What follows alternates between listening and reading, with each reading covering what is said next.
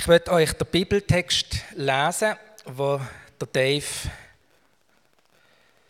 ähm, darüber predigen wird. Entschuldigung, jetzt habe ich gedacht, dass mein Handy jetzt gerade sich verabschiedet, aber es ist wieder da. Ich lese euch aus Johannes 6, ähm, Vers 37 bis 40 und Vers 44. 37 bis Johannes 6, 37 bis 40 und 44. Alle, die der Vater mir gibt, werden zu mir kommen, und wer zu mir kommt, den werde ich nicht hinausweisen. Denn ich bin nicht vom Himmel herabgekommen, um das zu tun, was ich selber will, sondern um den Willen dessen zu erfüllen, der mich gesandt hat. Und der Wille dessen, der mich gesandt hat, ist, dass ich von all denen, die er mir gegeben hat, niemand verloren gehen lasse, sondern dass ich sie an jenem letzten Tag vom Tod auferwecke. Ja, es ist der Wille meines Vaters, dass jeder, der den Sohn sieht und an ihn glaubt, das ewige Leben hat. Und an jenem letzten Tag werde ich ihn auferwecken. Niemand kann von sich selbst aus zu mir kommen. Der Vater, der mich gesandt hat, muss ihn zu mir ziehen. Und wer zu mir kommt, den werde ich an jenem letzten Tag auferwecken. Das ist Gottes Wort.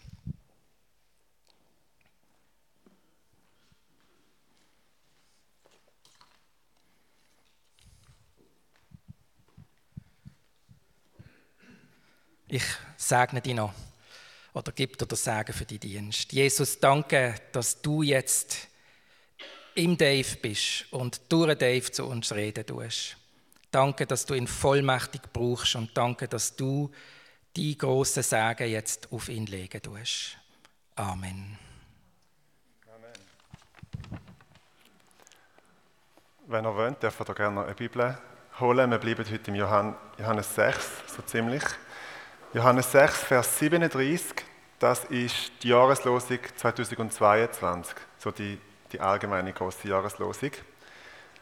Äh, Jesus Christus spricht, wer zu mir kommt, den werde ich nicht abweisen. Der Vers selber ist noch eigentlich ein bisschen mehr. Vers 37 heißt so, ich lese es nochmal vor. Alle, die der Vater mir gibt, werden zu mir kommen und wer zu mir kommt, den werde ich nicht hinausweisen. Ich versuche mal aufzuzeichnen, was in dem Vers passiert. Es sind drei Parteien, drei Personen involviert. Wir haben auf der einen Seite Gott, dann haben wir die Menschen,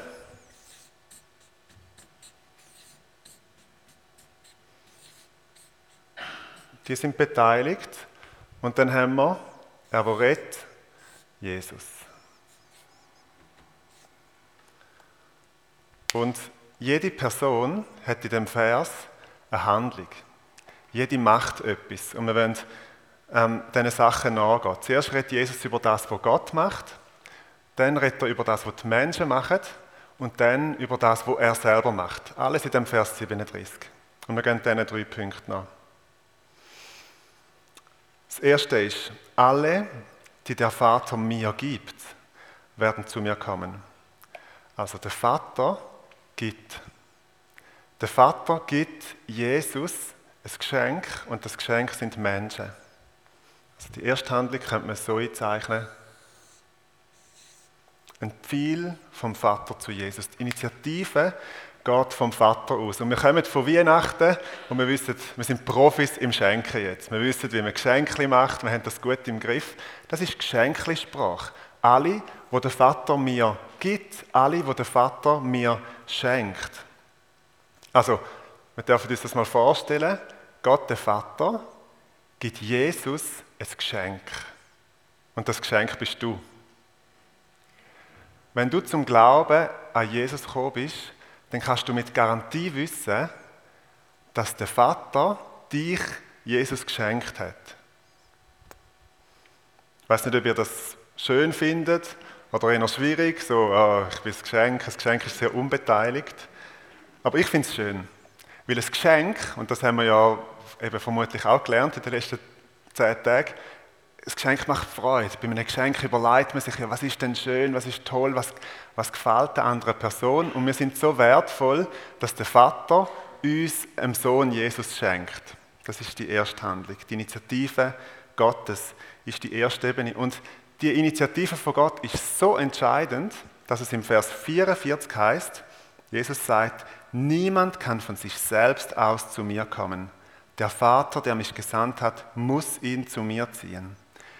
Also wenn Gott dich nicht zu Jesus gezogen hätte, dann wärst du nie zu Jesus gekommen. Du wärst auf dich selber zurückgeworfen, du wärst verloren, du könntest nicht zu ihm gehen. Oder zum nochmal das Wort von Jens aufnehmen, wo in seiner Weihnachtspredigt über den göttlichen Tanz geredet hat, über das 1, 2, 3 von Gnade und dann Glaube und Gehorsam. Wenn Gott den ersten Schritt nicht macht, den Schritt von der Gnade, dann fährt der Tanz gar nicht an dann kommen gar nicht erst Glaube und Gehorsam. Und darum ist das, was Gott macht, das Allerwichtigste. Aber jetzt geht der Vers weiter. Alle, die der Vater mir gibt, werden zu mir kommen.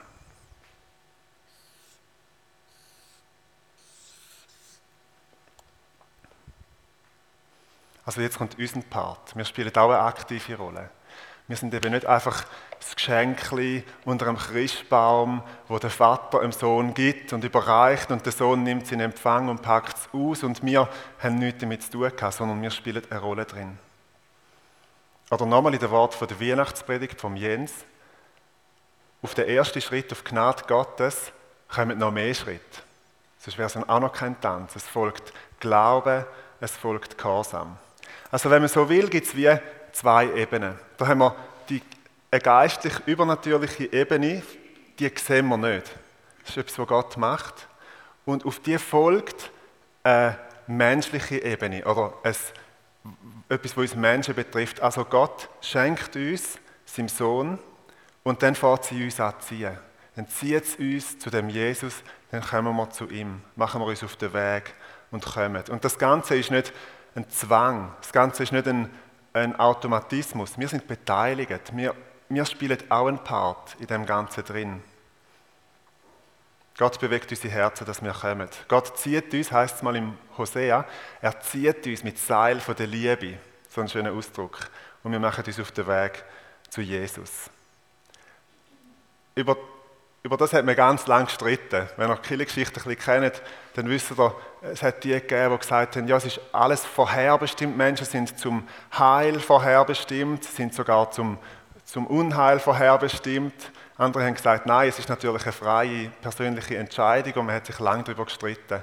Ähm, das werde ich an dem Gottesdienst weder erklären noch ausführen noch Position beziehen, aber ich möchte euch ermutigen, nachher, wenn, wir vielleicht noch zusammensitzen und reden, oder vielleicht am Mittagstisch, erzählt wieder mal jemandem, wie das ihr zum Glauben an Jesus gekommen sind. Und ich kann euch fast garantieren, dass beide Pfeile auf irgendeine Art und Weise eine Rolle werden spielen.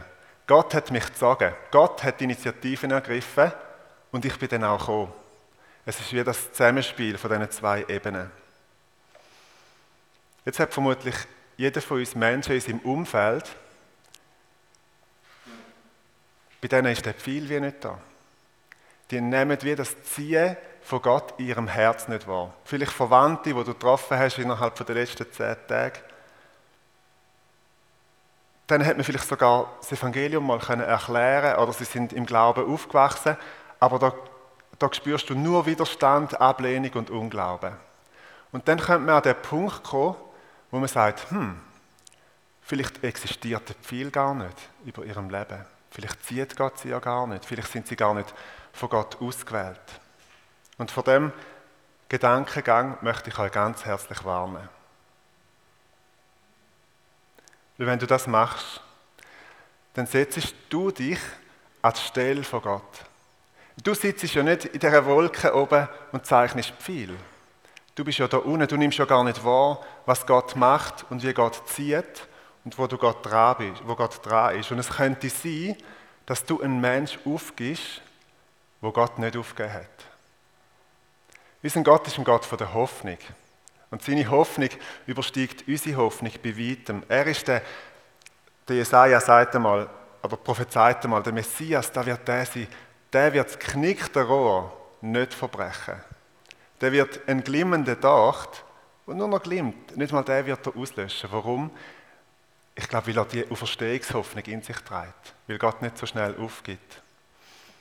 Und darum, wenn du über einen Menschen sozusagen das letzte Gericht gehalten hast und über den Menschen ausgesprochen hast, nein, Gott zieht ihn einfach nicht, Gott will ihn einfach nicht, dann wäre jetzt ein guter Moment, um wie vom Richterstuhl abzukommen und Gott la Gott sein. Und er ist ein Gott von der Hoffnung. Wer von euch kennt einen Mensch, wo in den letzten Tagen oder Wochen oder Monaten von seinem Leben noch zum Glauben gekommen ist? Wer von euch kennt so jemanden? Ich kenne auch jemanden, mein Schwiegervater ist mehr oder weniger am Tag vor seinem Tod zum Glauben gekommen. Oder denke an den Verbrecher, der am Kreuz gehangen ist neben Jesus. Es verschwendet das Leben, absolut ja, verdienten Tod, wenn du so willst. Sein ganzes Leben hingeworfen, nichts erreicht, in seinem Leben noch geraubt und gemordet und was auch immer. Und vertraut sich mit seinen allerletzten Wort dem Jesus an. Und was sagt Jesus? Ich sage dir noch, heute wirst du mit mir im Paradies sein. Oder in der Wort von Johannes 6, wer zu mir kommt, der wird dich nicht abweisen. Das ist das, was Jesus sagt. Und bei dem, wer zu mir kommt, bei dem Pfeil, wer zu mir kommt, steht ja nicht, wie das der Mensch kommt, über den Herr gekrochen kommt, sozusagen den letzten Atemzug von seinem Leben, ob er schwer beladen kommt mit Schuld, wo viel zu groß ist für ihn, es steht nicht. Aber Jesus nimmt ihn an. Überall dort, wo Jesus das Ziehen vom Vater spürt, wo ein Mensch kommt, überall dort, wo, wo Jesus weiß, der Mensch muss von Gott mir geschenkt sein, sonst würde er nicht kommen. Überall dort nimmt Jesus den Mensch an. Und das heißt für dich, die Sehnsucht in deinem Herz, zu Jesus zu kommen, dein ganze Herz Jesus zu geben, qualifiziert dich dafür, zu Jesus zu kommen. Es kann dort keine geschlossene Tür geben, weil Jesus sagt, er nimmt all die an, die zu ihm kommen. Und damit sind wir bei der dritten Handlung, was Jesus macht.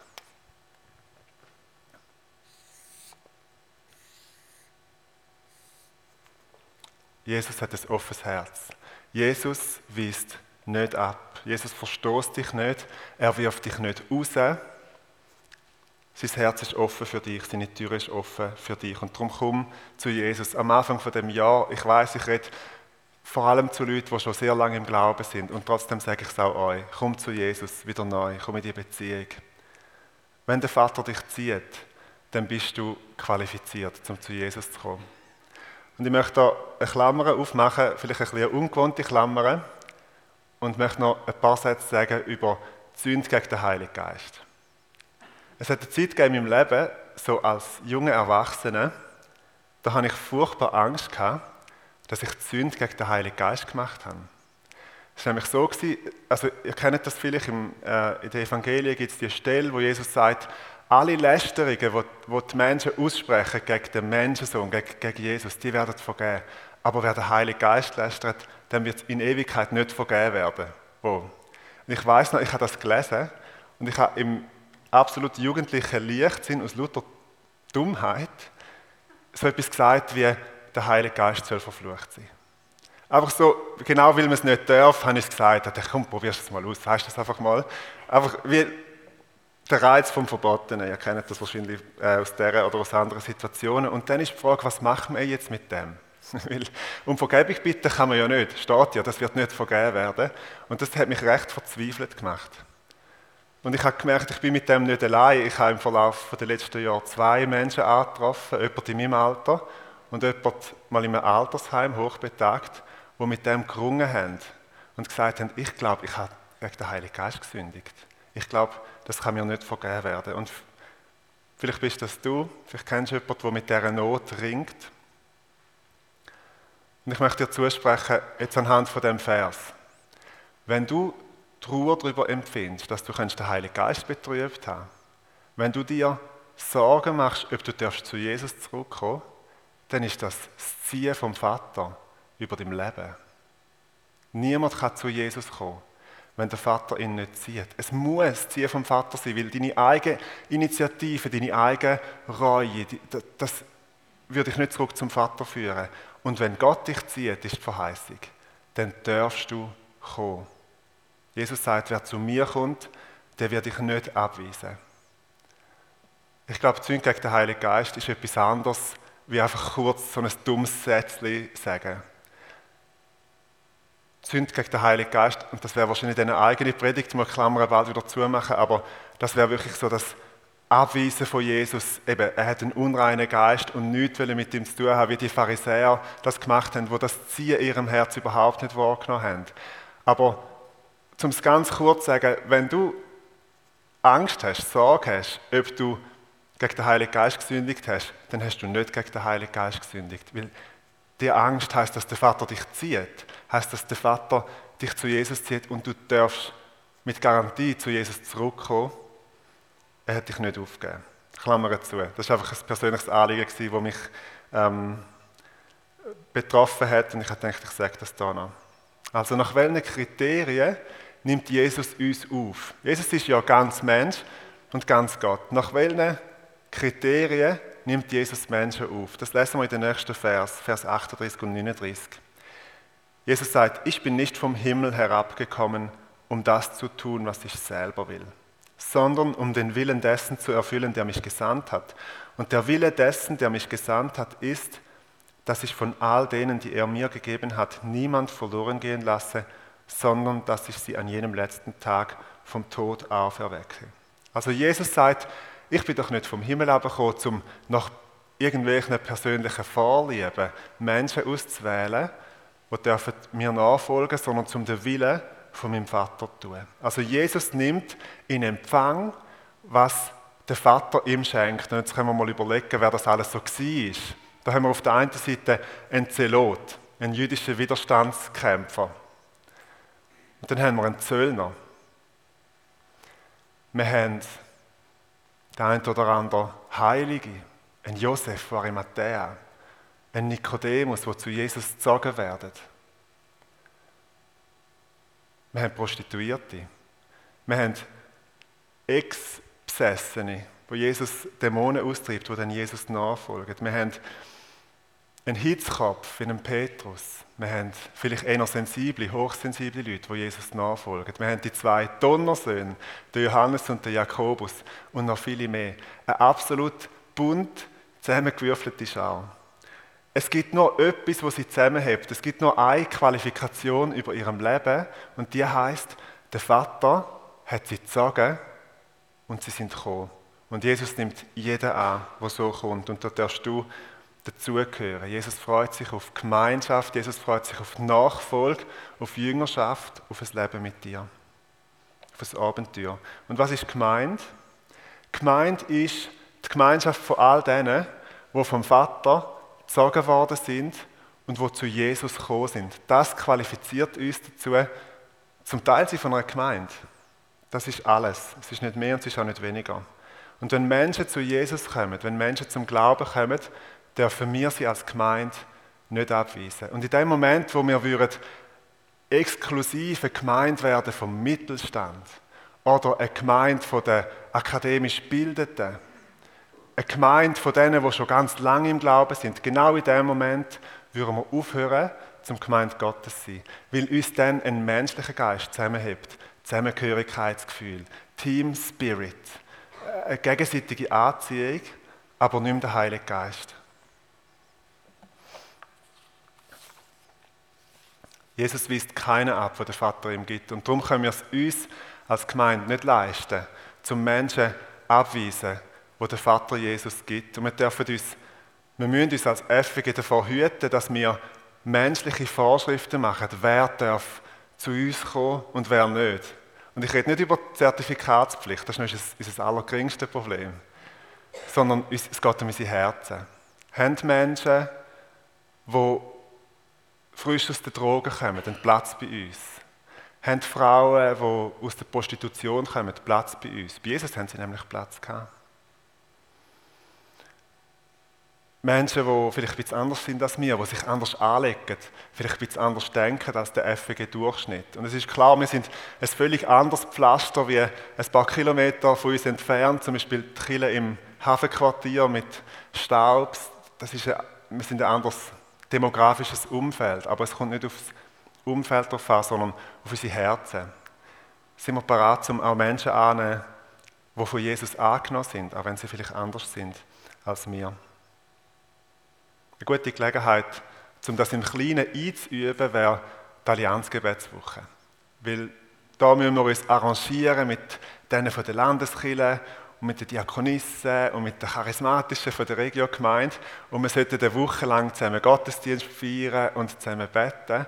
Eine gute Gelegenheit zum Einüben, Menschen nicht abzuweisen, die von Jesus angenommen sind. Also der Vater, in dem Vers, der Vater zieht uns und wir kommen und Jesus nimmt uns an. Wenn ihr das ganze Kapitel Johannes 6 leset, dann merkt ihr, Johannes 6 ist eigentlich der große Zusammenbruch von dem messianischen Movement, wenn man so will.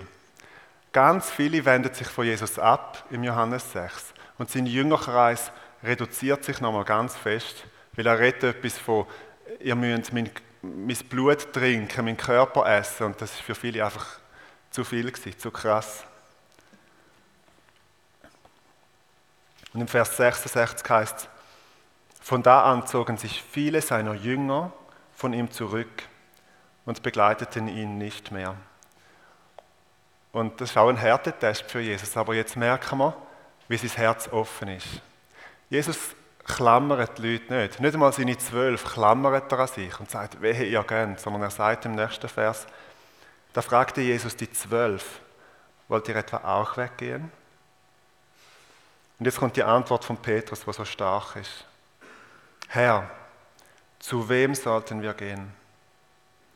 Du hast Worte, die zum ewigen Leben führen. Und wir glauben und haben erkannt, dass du der Heilige bist, den Gott gesandt hat. So stark die Antwort von Petrus. Eigentlich sagt er jetzt nochmal in dem Wort von dem Vers, Jesus, wo wollen wir hingehen? Der Vater hat uns gesagt. Wir sind gekommen, wir sind zum Glauben gekommen. Wir haben erkannt, wer du bist. Für uns gibt es keinen anderen Ort mehr. Oder zum nochmal das Bild aufzunehmen vom Jens mit, der, mit dem göttlichen Tanz, wo mir so gut gefällt. Jesus, wir sind eintreten auf den Tanz. Wir haben dein Angebot angenommen. Wir haben angefangen, uns einzulassen. Wir sind auf den Walzer eingetreten, wenn man so will. Von Gnade, von Glauben und von Gehorsam. Wir können nicht mehr weg. Wir wollen nicht mehr weg. Wohin sollen wir auch gehen? Und ich finde das so eine schöne Antwort von Petrus, aber Antwort auf die Initiative von Gott, dass ich mir wünsche, dass das unser Gebet wird zum Jahresanfang. Dass wir sagen, was auch immer passiert und wer weiß schon, was in dem Jahr alles kommt. Aber was auch immer passiert, was möge drunter und drüber gehen, Jesus, wir gehen nicht weg von dir. Wir bleiben näher an deinem Herz. Wir bleiben in dieser Gemeinschaft mit dir. Wir gehen nicht weg. Und lasst uns das auch zum, zum Vorsatz oder zum Motto machen von der FG in diesem Jahr. Dass wir sagen, Jesus, wir gehen nicht weg von dir. Wir wollen die Gemeinschaft mit dir, Beziehung, wir wollen das vertiefen in diesem Jahr. Und zwar unabhängig davon, was, aus, was außen dran passiert. Nicht im Blick auf alle Umstände und das Weltgeschehen und Tagesnachrichten, sondern im Blick auf Jesus. Zu merken, er hat uns zu sagen, wo wollen wir gehen. Wir sind das Geschenk vom Vater an Jesus. Wo wollen wir hingehen? Und so lasst uns das zu unserem Gebet machen. Mehr von Jesus in der FG in diesem Jahr. Mehr von dieser Gemeinschaft mit Jesus, mehr von dieser Begegnung. Ich möchte gerne beten.